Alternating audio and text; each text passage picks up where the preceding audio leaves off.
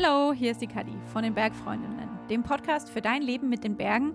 Toni und Anna sind auch hier und wir sind gerade auf Alpenüberquerung. Wir laufen gerade von Oberstdorf über Österreich und die Schweiz an den Comersee nach Italien. Vier Länder durchqueren wir also in neun Tagen. Wir kommen auf 100 Kilometer und wahrscheinlich so um die 7000 Höhenmeter. Also wenn alles klappt. Zwischendurch fahren wir auch mal kurz ein bisschen mit dem Bus oder dem Zug. Aber hey, ganz schönes Brett, die ganze Sache. Jedenfalls sind deshalb unsere Folgen zurzeit ein bisschen anders als sonst und es kommt auch jeden Tag eine neue Folge. Also, wenn wir das hinkriegen, nebenher. Wir nehmen euch nämlich mit auf unsere Tour. Mehr Infos findet ihr auf br.de/slash Bergfreundinnen. Aber jetzt legen wir erstmal los. Guten Morgen. Es ist Tag 3 unserer Alpenüberquerung und wir sitzen gerade in der morgendlichen Sonne mit einem Kaffee in der Hand vor der Freiburger Hütte, beziehungsweise eigentlich hinter der Freiburger oder an der Seite von der Freiburger Hütte. Ich habe schon die komplette Orientierung ähm, verloren. Anna ist auch dabei. Guten Morgen. Und wir haben noch eine Sprengmeisterin dabei. Guten, Guten Morgen. Guten Morgen. Geli Kaufmann, schön, dass du uns zum Frühstück besucht hast. Ja, danke für die Einladung auf diesen wunderschönen Platz. Was ist so schön hier? Oh, ja, die Sonne scheint uns ins Gesicht. Wir haben einen herrlichen Blick auf die rote Wand. Äh, der Vormarinsee liegt uns zu Füßen. Äh, die Pferde springen über die Weide. Ähm, die Alpenrosen blühen. Äh, was will man mehr? Kitschig, oder? Voll kitschig, ja. Boah, und die rote Wand, da bin ich, da schaue ich die ganze Zeit seit gestern hin. Unser Kamerateam, das wir dabei haben, die haben ähm, eine Zeit lang mal, im Sommer über, die Babsi Zangerl begleitet, ähm, wie sie da oben eine Route durchgeklettert ist, die die sie sich, also es war quasi ihr Projekt und sie haben sie auf dem Projekt begleitet und ich finde, so was die so erzählen vom Drehen in der Wand, Sie haben, glaube ich, gemeint, die ist 450 Meter ungefähr hoch. Kommt das hin? Ja, es kann gut sein, ja. ja mhm. also ist so eine Erinnerungsinformation. Und seitdem stelle ich mir das dauernd vor. Dreharbeiten in diesem steilen Gelände, da haben wir es irgendwie ziemlich einfach im Vergleich. oh. Warst du schon an der Roten Wand unterwegs viel? Ja, ähm, aber ich bin mehr auf den Berg raufgelaufen über alle möglichen Seiten, als wir jetzt diese Routen ähm, geklettert. Ähm, ich bin eine Skifahrerin. ich habe Skifahrerhaxen und die Schwerkraft zieht mir da in der Wand immer ziemlich runter. Drum äh, bleibe ich auf meine Füße und äh, nehme die äh, Wanderwege auf diesen wunderschönen Berg. Magst du vielleicht mal erzählen, was du so alles machst? Weil du machst ja einen ganzen Haufen unterschiedlicher Dinge. Wir haben ja eine Sache schon angesprochen, die Sprengmeisterin, aber das ist ja nicht dein einziger Job, weil im Sommer kann man nicht so viel sprengen, vermutlich. Also können schon, aber sollte man wahrscheinlich nicht. Äh, das stimmt, ja. Ähm, also ich bin äh, Skiführerin äh, in Lech, beziehungsweise in Zug. Ähm, und bin eben auch Sprengmeisterin, also ich sichere das Skigebiet mit meinen Kollegen in der Früh ähm, dann im Sommer bin ich Wanderführerin. Äh, ich habe jetzt auch ein bisschen so meinen Narren gefressen am Biken. Habe auch letztes Jahr so eine Ausbildung zum Bike Guide gemacht. Ähm, habe auch eine akademische Mentalcoach-Ausbildung, die was ich jetzt immer mehr ähm, in meine Sommeraktivitäten einbaue. Und ja, ähm, ja, es gibt wahrscheinlich noch viele andere Sachen, aber das sind so meine Haupt, wie soll ich sagen, meine Hauptstandbeine. Ja. Ja, aber Sprengmeisterin. Man denkt im ersten Moment so, ah ja, ja, klar, sprengt die Lawinen weg. Aber im Ernst, wie schaut das denn denn praktisch aus? Also mit, welcher, mit welchem Gepäck gehst du einen Sprenggang an? Ja, also ich glaube, man stellt sich das immer so, so, ja, so actionreich vor. Sprengen und yeah und voll cool. Aber Sprung aus dem Helikopter. Ja, genau, halt so mit voll viel Dramatik und so. Aber ehrlich gesagt ist es wirklich ähm, ja, es ist schon ein bisschen eine Knochenarbeit. Also Knochenarbeit im Sinn von, du gehst ja nicht sprengen, wenn die Sonne scheint und wenn, äh, ich weiß nicht, wenn, wenn der Schnee äh, irgendwie kompakt ist, sondern du gehst halt dann raus, wenn es stürmt, wenn es schneit, wenn es regnet, einfach wenn es richtig grusig ist, wenn es bischet, wenn es einfach, boah, eklig ist und dann musst du in der Früh äh, aus dem Bett da, es ist fein warm und du hast schon die ganze Nacht den Fensterladen klappern gehört und du weißt nachher in der Früh, uh, ich muss wieder raus und dann gehst du da raus und irgendwie, dann ziehst du dich schon warm an und dann weiß ich schon, ah, uh, heute ist kalt oder dann hat es wieder mal minus 20 Grad, dann, uh, dann frierst du schon, bevor du überhaupt da oben am Berg bist. Ähm, also man stellt sich das, ich glaube, viel idyllischer vor, als die, der Job eigentlich ist. Ähm, aber ich muss sagen, mir taugt es, weil äh, es ist so diese Ehrlichkeit der Natur, es ist so diese Echtheit, wie die Natur wirklich ist. Und, und man geht selten äh, bei diesen Bedingungen eigentlich vor die Tür, außer man muss. Mhm. Und wenn du halt äh, quasi das Skigebiet sicherst, dann musst du natürlich raus in der Früh, egal ob dir das jetzt passt oder nicht. Und das macht es eigentlich so attraktiv, weil du bei Bedingungen draußen bist, wo kein anderer Mensch da draußen ist und, und du das halt quasi mit deinen Partner oder halt mit deinen Buddies da äh, irgendwie halt auch feierst, weil du denkst, boah, heute ist wieder brutal krass, ja krass, boah, was tue ich heute? Ähm, aber ja, es ist irgendwie danach, man ist irgendwie immer total erfüllt und man hat ja auch was Gutes dann. Äh, also ja, ein cooler Nebenjob. Aber wie läuft es dann ab? Geht ihr dann mit Schienen hoch oder fahrt ihr mit Ja, genau. Mhm. Also wir fahren äh, in der Früh mit der Revisionbahn mhm. rauf. Äh, wir wechseln dann eben äh, unseren Rucksack zu dem Sprengrucksack. Dann sind wir im Kapselraum, da holen wir unsere Kapseln und die Zündmaschinen. Und dann fahren wir mit dem Lectionlift rauf und dann kommen wir zum Bunker, da wo die ganze Munition drinnen ist. Dann holt halt jeder seine Munition, die er braucht. Und dann schwärmen wir in unsere Gebiete aus und sichern dann das Gebiet, das jeweilige. Und da ist jeder dann allein auch unterwegs, quasi ab ähm, dem Ausschwärmen oder ist man da immer zu zweit? Ja, wir sind schon immer, also wir haben immer also einen Buddy dabei. Mhm. Genau, wir sind meistens zu zweit. Ähm, wir, sind dann, wir haben dann schon ein Gebiet, wo dann vielleicht vier oder sechs dran sind, mhm. aber man ist immer in Zweierteams. Äh, es ist schon, schon ein sehr ähm, arbeitsaufwendiger mhm. Beruf, ja. Mhm. Aber es ist kein Ehrenamt, ne? Das ist schon. Na, wir werden schon bezahlt, bezahlt. dafür, okay. ja. Mhm. Wie lange geht das so eine Ausbildung? Ähm, also du machst die Grundausbildung, die geht äh, circa drei Wochen mhm. und dann hast du halt noch diese Spezialtage, wo es ums Lawinensprengen geht. Das sind dann nochmal, ich glaube es sind ein, zwei Tage, glaube ich. Genau, das ist dieser Spezialkurs und dann ist halt viel einfach über die Praxis, oder? Du bist halt zwar, ähm, zuerst bist du dieser Sprenggehilfe und dann nach der Zeit bist du dann selber der Sprengmeister, also nach der Ausbildung und dann, weißt du, arbeitest du halt auch im Gebiet, das ist dann meistens eine Kommission, da ist dann einer der Kopf von der Kommission und dann hast du noch andere. Also du hast immer jemanden, wo du dazu lernst und ich habe die die Ehre gehabt, das von meinem Papa zu lernen. Und ähm, ja, ich bin total interessiert, weil ich das total spannend finde. Äh, eine letzte Frage. Und was muss man irgendwas schon mitbringen? Also brauche ich zum Beispiel schon die Skiführerausbildung oder so, dass ich äh, für den Ausbildungslehrgang äh, Sprengmeisterin zugelassen werde? Oder? Na, überhaupt nicht. Mhm. Also, mein, du solltest schon ein gewisses skifahrerisches mhm. Können mitbringen, weil du die natürlich äh, durch Sturm und Schnee und tiefen Schnee äh, da wattest und mhm. oft auch schreckliche Bedingungen zum Skifahren hast, weil Spruch hast und also wirklich, also du solltest schon sicher auf deine Ski sein. Das ist schon mhm. mal die Grundvoraussetzung und natürlich ein bisschen eine, eine wie soll ich sagen, eine Affinität äh, zu diesem ganzen, ähm, zu dieser ganzen Materie. Das solltest du schon mitbringen. Du, du hast vorhin, äh, deine Augen haben richtig geleuchtet, als ich dir mhm. erzählt habe, dass wir heute noch zur Lindauer Hütte gehen. Ja.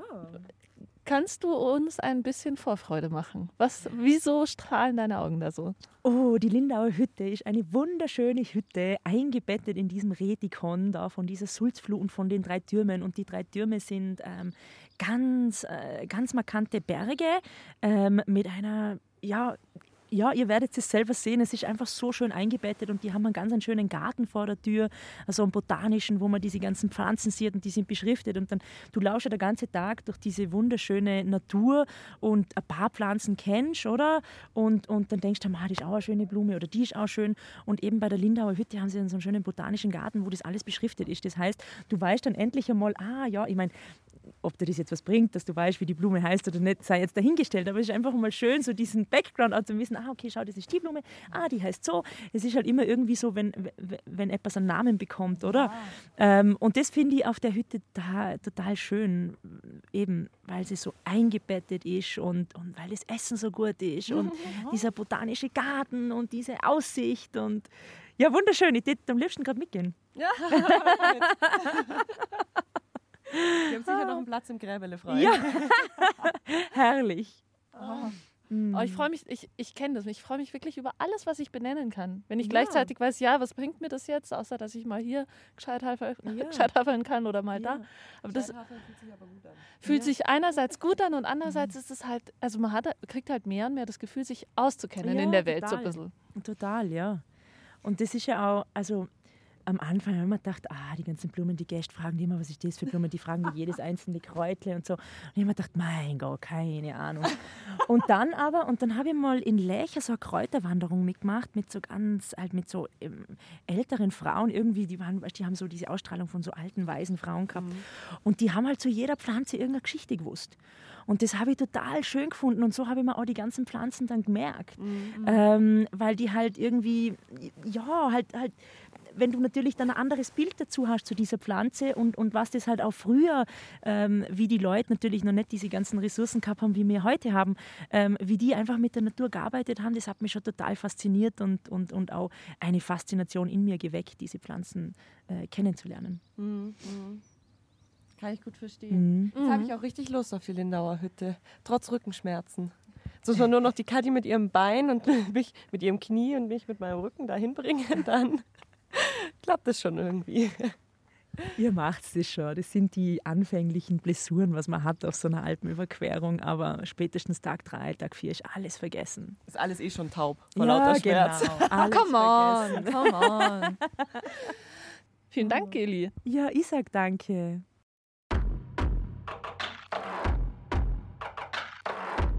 Und ihr habt es vorhin gehört, in unserem kurzen Gespräch mit der Geli Kaufmann, die hat auch nochmal meinen Blick total geschärft für die Pflanzenwelt. Also so, das mit dieser krassen Blüte, das ist ja im Gebirge immer alles ein bisschen später als im Flachland. Und wir sehen hier gerade jetzt im Juli noch ein kleines bisschen was davon. Und es ist ein wahnsinnig satter Landstrich, in dem wir uns hier gerade befinden. Ja, und die Geli hat uns angekündigt, einen botanischen Garten, der sorgfältig gepflegt wird rund um die Lindauer Hütte, ähm, wo man dann nachlesen kann, was man den Tag über schon alles gesehen hat und es dann identifizieren kann. Deswegen ist meine persönliche Challenge für den Tag, so ein paar Pflanzen zu identifizieren, die ich lernen möchte und vielleicht auch zu checken, ob das, was ich meine zu kennen, überhaupt stimmt. Wie sieht es bei dir aus, Kadi, mit botanischem Wissen?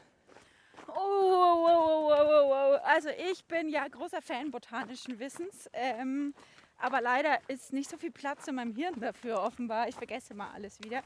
Ich merke mir dann immer so kleine Sachen. Ich habe zum Beispiel neulich mir gemerkt, dass man an den Fichtenzapfen das Wetter absehen kann.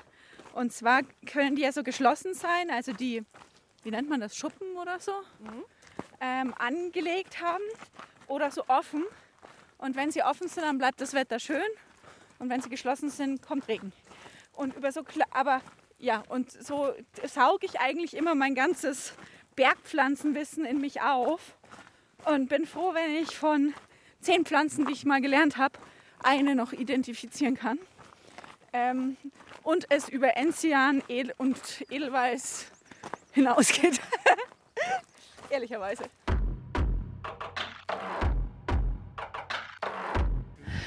So, das Filmteam kümmert sich um den nächsten Drohnenflug und wir haben ein bisschen Zeit, unseren Wegesrand umzuschauen, was hier so wächst.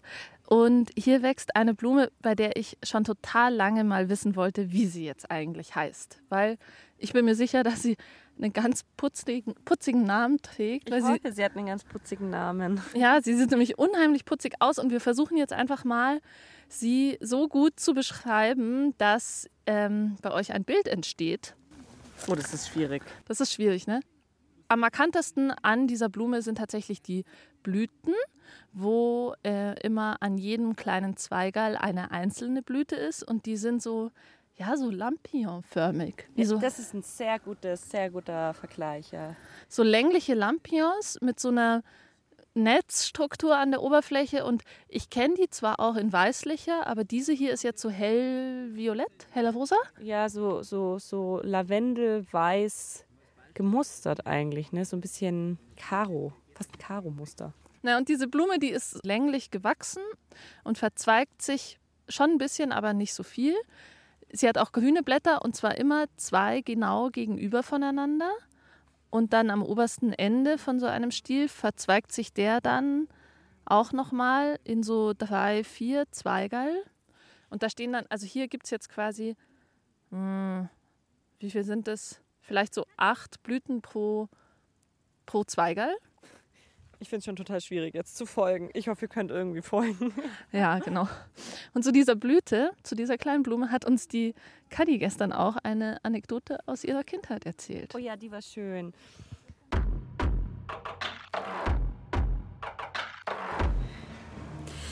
Äh, ja, als Kind habe ich immer gedacht, dass diese Blüten von dieser Pflanze in der Backerbsensuppe schwimmen. Weil das sind ja so runde Kelche und ich dachte, man pflückt die man und wirft die? die halt in die Suppe und dann frittieren die von selber oder wie auch immer. Und ich dachte, das wären Backerbsen.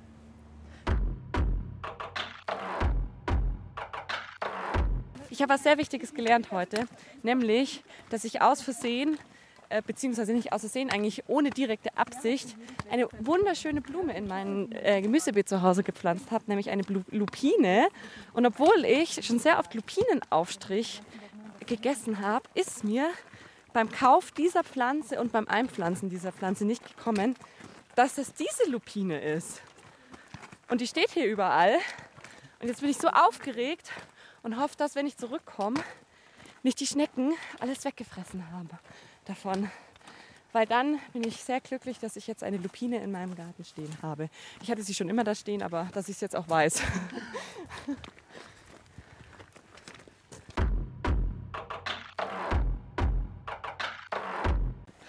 Wir sind seit der Seilbahn heute schon unterwegs mit unserer nächsten Protagonistin der Doku. Nach der Geli Kaufmann von heute in der Früh, nämlich jetzt mit der äh, Edith Hessenberger, der Leiterin der Ötztaler Museen.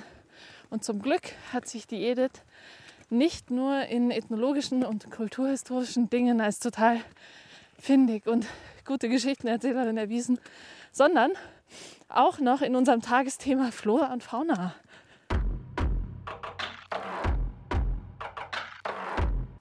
Die Trollblume. Ist das diese gelbe? Okay. Ja, das ist meine Lieblingsblume. Die sind da drüben. Ist ein ja, ganzer, stimmt, ganzes Büschel von denen. Ein ganzer Stock. Ja. Die mich erinnern die immer fast ein bisschen an Pfingstrosen, weil die so, so prall gefüllt und so satt ausschauen. Ja, also ich glaube, von der Sorte her können sie zu diesen Ranunkeln, die man im Frühling mhm. auch in die, in die Gärten setzen kann. Also so ganz volle, volle Blüten, ja. Ich finde, immer, sie schauen aus, als könnte man, würde man am liebsten reinbeißen, ja, oder? Ja, genau. Die, die schauen unheimlich lecker aus. Aber ich habe mal in einer, auf einer Kräuterwanderung gelernt, dass man sehr pauschal sagen kann, es gibt zwar Ausnahmen, aber man kann sehr pauschal sagen, dass man Blumen, die gelbe Blätter haben und mhm. glänzende mhm. Blütenblätter nicht essen sollte. Die sind auch giftig, ja. Das stimmt, ja, leider. Oh, das sind sehr schön. Wachsen eben so ab einer gewissen Höhe und nur eine, einmal im Jahr, in einer gewissen Zeit, sind sehr kurzlebig. Sie blühen nicht lang. Aber sie blühen quasi in jeder Höhenlage ein bisschen zu einer anderen Zeit. Ja, genau. Deswegen kommt es einem manchmal so vor, mhm. als seien sie so ein langer Begleiter, wenn man viel unterwegs sein. ist. Man muss nur immer in den richtigen Höhenstufen sein, wenn man sie mag. Genau. Erkennst du hier sonst noch was? Das ist jetzt echt schwierig. Ähm, das da ist eine Schafgarbe, die ist aber noch nicht aufgeblüht, ja. da heroben. Die kann man auch irgendwie, die ist auch gut für irgendwas, gell? Diese, ja, das sind also so Teekräuterchen. Ja. Ähm, diese weißen da, von denen gibt es ganz viele. Es könnte Schierling sein, aber die schauen alle so ähnlich aus, diese weißen Dolden. Mhm.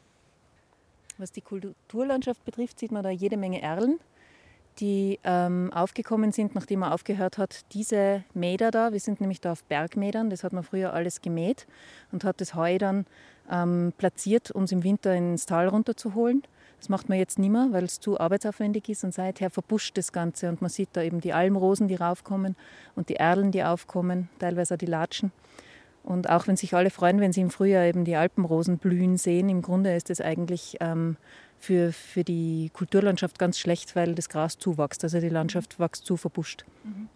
Kannst du die Erle beschreiben? Woran erkennst du die? Die Erle hat ein ovales, gefächertes Blatt, hat sehr, sehr weiche, ähm, also wächst nicht in einem Stamm, sondern in vielen kleinen Stämmen und hat, ähm, ist sehr biegsam. Und deswegen sieht man auch sehr, sehr gut da zum Beispiel die Lawinen, die fahren drüber ab und die Erle legt sich nieder und im Frühling, wenn der Schnee weg ist, steht sie wieder auf. Mhm.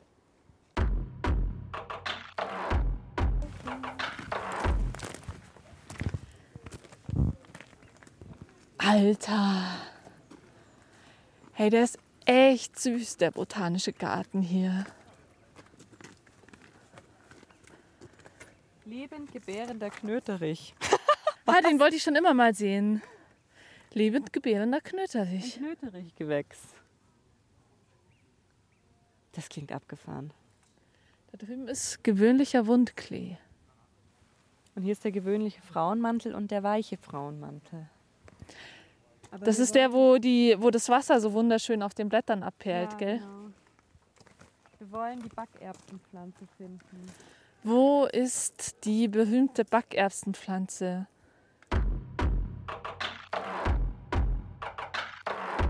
Edith, wir haben noch eine Frage an dich. Mhm. Ja, Blume heißt. oh wir haben den kompletten botanischen Garten nach dieser Backerbsenblume da gibt es nämlich die Geschichte von der Kadi dazu. Sie dachte nämlich früher, das wären Backerbsen. Ähm, abgesucht und wir konnten nicht den richtigen Namen dazu finden. Weißt du, was das ist? Also es ist eine Nelkenart. Und ich habe das schon mal gewusst, aber ich weiß es jetzt nicht mehr. Ich google es und schicke es euch. Hey und noch was. Bergfreundinnen ist übrigens ein Podcast von Bayern 2 in Kooperation mit den Munich Mountain Girls. Die findet ihr bei Facebook und auf Instagram. Und uns findet ihr auch auf Instagram unter Bergfreundinnen. Und mehr Infos gibt es auch auf br.de slash Bergfreundinnen. Ciao!